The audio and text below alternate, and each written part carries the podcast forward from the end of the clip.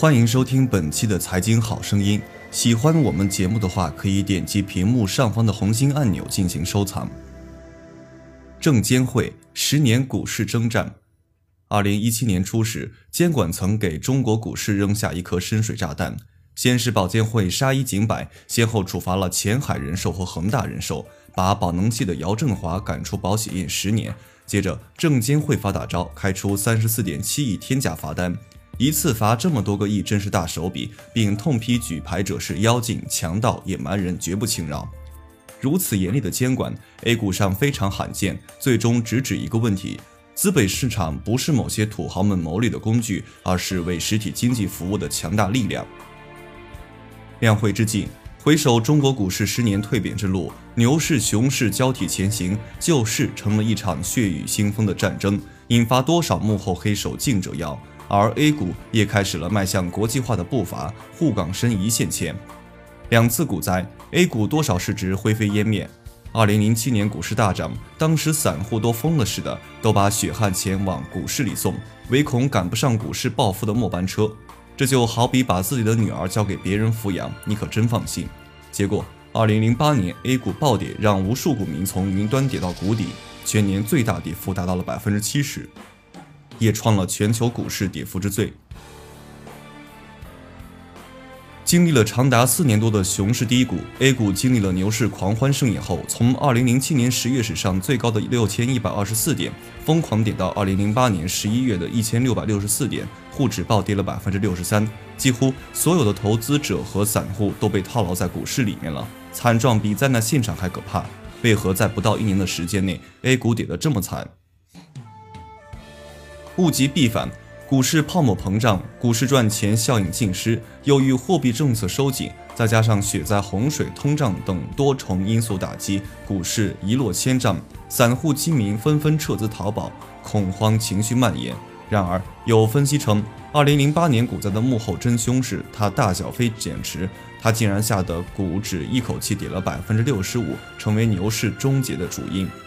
在如此强大的杀伤力背后，大小非是个什么鬼？如何将股市洗劫一空？通俗的解释，非是指上市公司的非流通股，大非即指股改现售流通股占总股本的百分之五以上，在股改六年，在股改两年以上方可流通的非流通股，小非指股改现售流通股占总股本比例小于百分之五，在股改一年后方可流通。举个例子，这好比你去银行存钱，银行规定小储户必须存满两年才能取出，而大储户必须存满五年才能取出。一旦到了约定的时限，大小储户争先恐后挤到银行去存款，银行不被掏空才怪。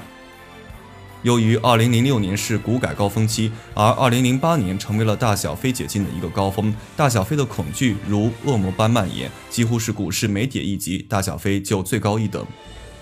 如果说将2008年股灾全部怪罪给大小非减持，这也有失公平。毕竟在股市的巅峰盛宴里，太多的股民更多是败给了贪婪的人性。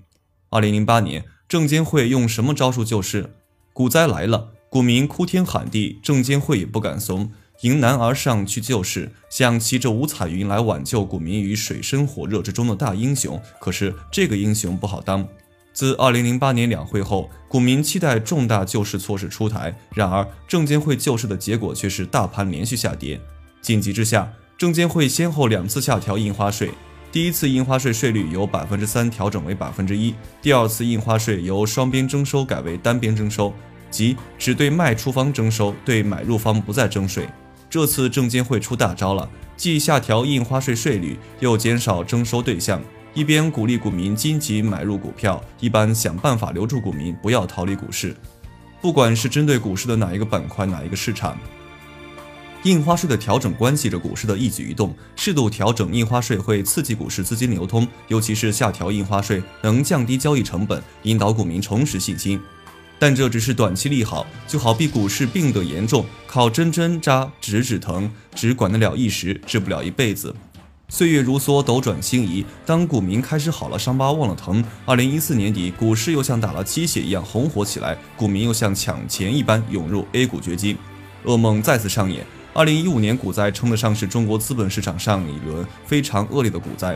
实体经济困难，银行资金无处投放，资产配置荒大背景下，股民蜂拥入市，韭菜开始疯涨。当全民陷入炒股热潮时，恰恰也是最危险的时候。二零一五年六月，沪指攀上五千一百七十八点高峰。就在市场陷入兴奋与疯狂之时，这坨风铃戛然而止，市场掉头向下，融资崩盘，千股跌停，千股涨停，去杠杆，熔断集体上演。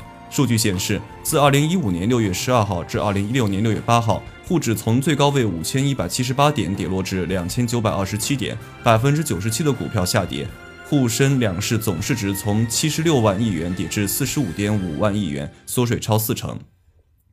这一年，股民人均损失五十万元，有人用六十万中产被消灭来形容股灾的惨烈。二零一五年股灾从酝酿爆发，再到平稳恢复，改革牛、杠杆、HOMS 配资、割韭菜、恶意做空、大救市和野蛮人举牌这些词被载入史册。二零一五年为何会上演史无前例的股灾？股灾来临之前，中国股市泡沫急剧上升，小盘股估值严重泡沫化，代表成长股的中证五百指数上升幅度最高达到百分之一百一十九，代表新兴成长板块的创业板块指数上升幅度达到百分之一百七十五，平均 PE 升至一百四十倍以上。然而，中国股民还沉浸在股市的狂欢盛宴之中，却忘记了 A 股的这个估值已然远超过国际上大部分市场的股市泡沫，严重泡沫化，引发了这场股灾。证监会再次出马救市，组建国家队，救股市于水深火热之中。当时由证监会副主席张玉军牵头带领二十一家券商组建的一个救市团队，包括江湖上各大威震四方的券商。从二零一五年七月强势入场，再到市场稳定之后减少对市场的干预，国家队救市还是有成果的。比如恢复了股市流动性，让过半数上市公司复牌，安然度过了当月十七日的股指交割日。不可否认。如果没有国家队救市，可能引发股市更剧烈的动荡。但从八月开始，救市国家队因涉嫌违法违背证监会审查，张玉军落马。到十一月，国家队二幺二十一家券商中已有六家被调查。股市如戏，有人拼尽全力撒进真金白银稳稳，有人却借着救市的名号干着腐败的勾当。利益之间能守得住底线的才是真英雄。保监会喊话险资当接盘侠。虚拟经济举牌产业经济遭批，故事还得从头说起。二零一一年十月，项俊波出掌保监会。自二零一二年启动新一轮保险业市场化改革，项长们还在多个场合高举大旗，险资要促进资本市场的长期发展。深谙其中三位的各路资本应声而动，恒大系、安邦系、宝能系纷纷筹集资重金，火速杀入。这次监管的松口，原本在保险业默默无闻的姚老板、许老板借此拉起大旗，从地产豪杰变身保险新贵。二零一五年股灾，A 股市场红哀鸿遍野，险资成了救市接盘侠，举牌也没有引发大规模质疑。谁让姚老板惹上了万科的大 boss 王石，掀起了一场股权世纪大战，最后把监管层都带到沟里了，纷纷直指险资违规举牌，损害了实体经济的筋骨，险资成了人人喊打的股市妖精。富贵险中求，姚老板们的腰包是迅速膨胀，但是掀起的风浪太大，引发了监管层的注意。一贯低调沉稳的证监会主席刘士余痛批举牌者是土豪、妖精、害人精、强盗、野蛮人。保监会开始痛下狠手，撂下狠话，绝不能把保险办成富豪俱乐部，更不容许保险被金融大鳄所借道和藏身。至此，保险新贵们经脉俱断，武功尽废，连备受争议的熔断机制都用上了，能否稳住股市？股市变化莫测，暴涨暴跌都在瞬息之间。熔断机制本是为了保护股民，却反而成为股市暴跌的推手。熔断机制是指在股票交易中，当价格波幅触及所规定的水平时，交易随之停止一段时间的机制，主要是给市场一个冷静期，防止非理性的大幅波动，特别是要防止市场大幅下跌，甚至发生股灾，以维护股市稳定。二零一六年初的一天，A 股开盘半个小时触动了熔断机制，累计交易时间仅十五分钟就提前宣布休市，那真是神奇的一天。证监会满腹委屈，熔断机制不应该被认为是股市大跌的主因，但没有起到理想的救市效果。而熔断机制又有一定的磁吸效应，即在接近熔断阀值时，部分投资者提前交易，导致股指加速碰触熔断阀值，反而起到了助跌的作用。证监会权衡利弊之后，决定暂停熔断机制。世间没有十全十美的政策，完美与不完美的一面，关键看你如何选择。只希望股市里博傻的人不要太多。弹指十年间，牛市熊市本是股市常态。有人从股灾中反思，有人从牛市中赚取第一桶金。监管层也没白交学费，那些血泪教训或许能带领 A 股走向开放的资本市场。创业板为股市开辟了新战场，股民前赴后继，衣带渐宽终不悔。创业板又称二板市场。不同于主板市场，如果说 A 股主板上土豪云集，大佬们都不差钱，那么创业板真是创业者的天下，主要是为解决创业型企业、中小型企业及高科技企业的融资需要而设立的。既然重量级别不同，两者待遇也不一样。创业板上市要求更宽松，最大的特点是低门槛进入，严要求运作，有助于有潜力的中小企业获得融资机会。二零零九年，创业板横空出世，这标志着证监会构建多层次资本市场的努力又向前推进了一大步。创业板首批上市的二十八只股票因质地优良，受到各路资金疯狂追捧。但是，创业板带有“创业”两字，必然有风险。为了保护股民，只有股龄三年以上才有资金进去淘金。散户不会忘记，二零一五年股灾中创业板的泡沫被吹捧得高大上，结果也跌得很惨。其实创业板的风险一直都未远离，警示或不警示一直都在那里。沪港通、深港通落地，将 A 股市场与海外市场连接。二零一四年十一月十七号，沪港通启动，将中国内地资本市场和海外市场连接，通过沪港通。渠道吸引资金进入，为内地企业融资提供广阔平台。这星星之火带来的蝴蝶效应，也成为助突沪指冲上三千点的导火索。随后，二零一六年十一月，深港通开通，股市内外投资桥梁被打通，内地的股民可以投资港股，同样，香港股民也可以投资深圳市场股票。这一举措使内地股民能加强港股配置。由于港元与美元挂钩，在人民币贬值压力下。配置部分海外资产是未来的一种选择，而港股是目前最便捷、最优质的选择。当证监会推动 A 股走向国际市场时，中概股赴美 IPO 成就了一个个创富奇迹。然而，奇迹易碎，有时梦碎一地。什么是中概股？是指在海外注册和上市，但最大控股权和实际控制人直接或间接归属中国内地的民营企业或个人公司。这些上市公司披着中国概念的外衣，以在海外上市的方式获取境外投资。然而，中概股却屡遭做空，命运多灾多难。二零一五年，中概股在海外 IPO 造富的神话令人心驰神往。然而，光鲜之下，他们屡屡做空机构伏击，生存环境比 A 股更严苛。二零一零年至二零一二年，因诚信问题，中概股曾遭遇大规模做空潮，只超过三十只中概股被做空或投诉。比如阿里巴巴、恒大、奇虎、三六零、新东方、网秦唯品会等中国股公司都曾受到做空机构的猛烈阻击。后来，有的中概股想回归了。随着中国政策环境持续吹暖风，不少远赴海外市场上市的中概股也先后宣布私有化，试图回归至国内资本市场。他们急着回归，意欲何为呢？从暴风科技的股价暴跌涨到世纪游轮的价格狂飙，都显示中概股回归后容易在中国股市掀起狂热的追捧潮。或许打着海归的旗号，也会让一些中概股股票市值得到了水涨船高的待遇。但一旦遭到爆炒，也会让许多不明真相的股民在爆炒之后当接盘侠，最后在泡沫破裂之后输得一败涂地。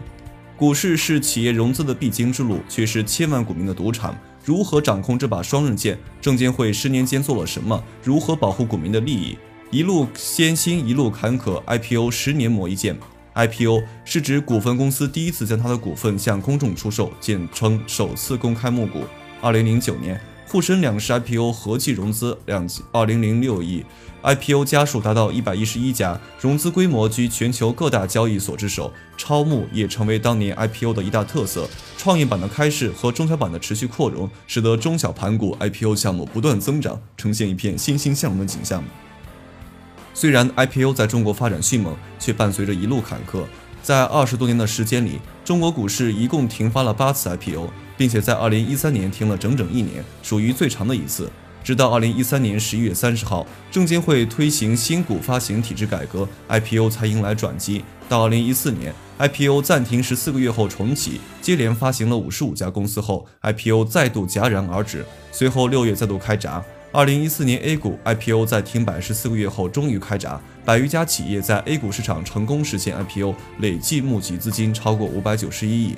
IPO 让企业融到了资金，对股市和股民有何影响？首先，强化了股市的融资色彩。本来上市公司融资是一件很正常的事情，但是一些妖精的存在扰乱了股市秩序。只要股市稍有回暖，一些融资大户又开始进行圈钱活动。面对这样一个股息率较低的市场，融资现象却频繁出现。其次，扭曲了股市价值投资，IPO 重启会牵扯到不少的问题，比如股票的三高现象，部分企业力求上市而出现造假的行为等等。假设一家企业上市前的 P/E 值约十五倍，如果未来三年这家公司净利润以百分之三十增速增长，也就是说，股民以十五倍左右的 P/E 长期持有，仍可取得不错收益率。然而，如果该股上市后就热炒，P/E 值飙升至五十倍的水平，严重透支了企业的增长预期。这时，股民买入并长期持有，亏损概率相当大。因此，在缺乏严格监管的前提下，IPO 重启一定程度上扭曲了价值资本投资的的本质，也会打击股民信心。在此，监管不严容易助长了利益输送。如果部分企业不符合上市的条件，却通过一些不为人知的手段顺利 IPO，最后实现圈钱目的，在 IPO 重启的同时，证监会也需要出招加强监管。尽管有人呼吁停发新股、停止扩容，证监会在二零一七年初还是表态，未来还将扩容。监管层认为，曾经用过减少甚至暂停 IPO 的办法来力图稳定市场，但效果有限。资本市场的根本动力在于分享实体经济发展的成果，在于为实体经济服务。一个脱离实体经济发展水平的市场是不长久的。要想长久，要有增量，就会增加流动性，流资金供给和投资者信心。言外之意，未来会适时适度增加 IPO 的条件。即使 IPO 重启了，还有很多中国企业在望眼欲穿的排队等待上市，形成了一个 A 股 IPO 堰塞湖。如今这湖水要溢出来了。注册制或是一个解决的办法。何为注册制？注册制是指发行人在发行股票时，必须将各种资料完整真实的向证监会呈报并申请注册。言外之意就是，证监会只审查资质，而不对公司价值做判断。相对于核准制，门槛降低了很多，但效率更高。目前美国、日本股市实行的就是注册制。在注册制之下，只要符合规定条件的公司可自行 IPO，不需要证监会同意，按规定备案即可。在这种情况下，可以解决上市公司壳资源稀缺，一些小盘计拆股被热炒，进而被争抢过来借壳上市的怪现象。注册制一出，壳资源将贬值，部分垃圾公司会逐步被市场淘汰。任何一套改革措施都会带来两方面效果：一方面，注册制能缓解壳资源稀缺的危机，而且 A 股 IPO 堰塞湖快要溢出来了。截至二零一六年六月，IPO 受理首发企业达八百零一家。对监管层来说，不加快发行，堰塞湖压力会越来越大。而注册制能缩短企业的上市时间，A 股也能有望完全市场化。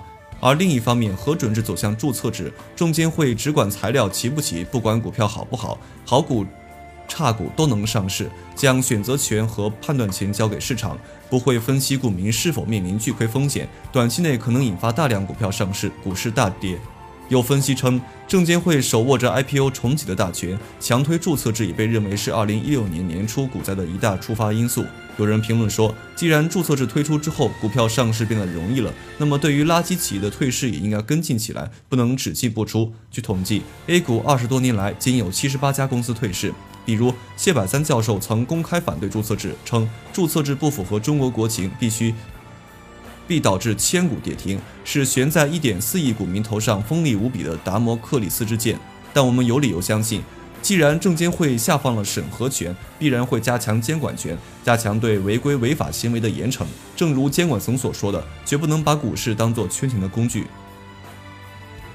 证监会主席刘士余发出了警告：陌生人变成了野蛮人，野蛮人变成了强盗。当你挑战刑法的时候，等待你的就是开启的牢狱大门。他还暗示，资本市场上黄鼠多，黄鼠狼多，大鳄也不少，要有计划的把一大批资本大鳄逮回来。最近金融圈大事不断，前海人寿、恒大人寿皆史上最罚、最严罚单。如果股市背后的大妖精再不收敛，下一次绝不是罚点银子、逐逐出保险行业那么简单。中国股市不是幕后大佬们的股市，而是亿万中国股民的股市。在横行的妖精江湖，也有被清理门户的那一天。最后，请关注我们蜻蜓财经公信微信公众号，搜索“大圣说事”四个字，或者搜索“大肖说事”的拼音即可。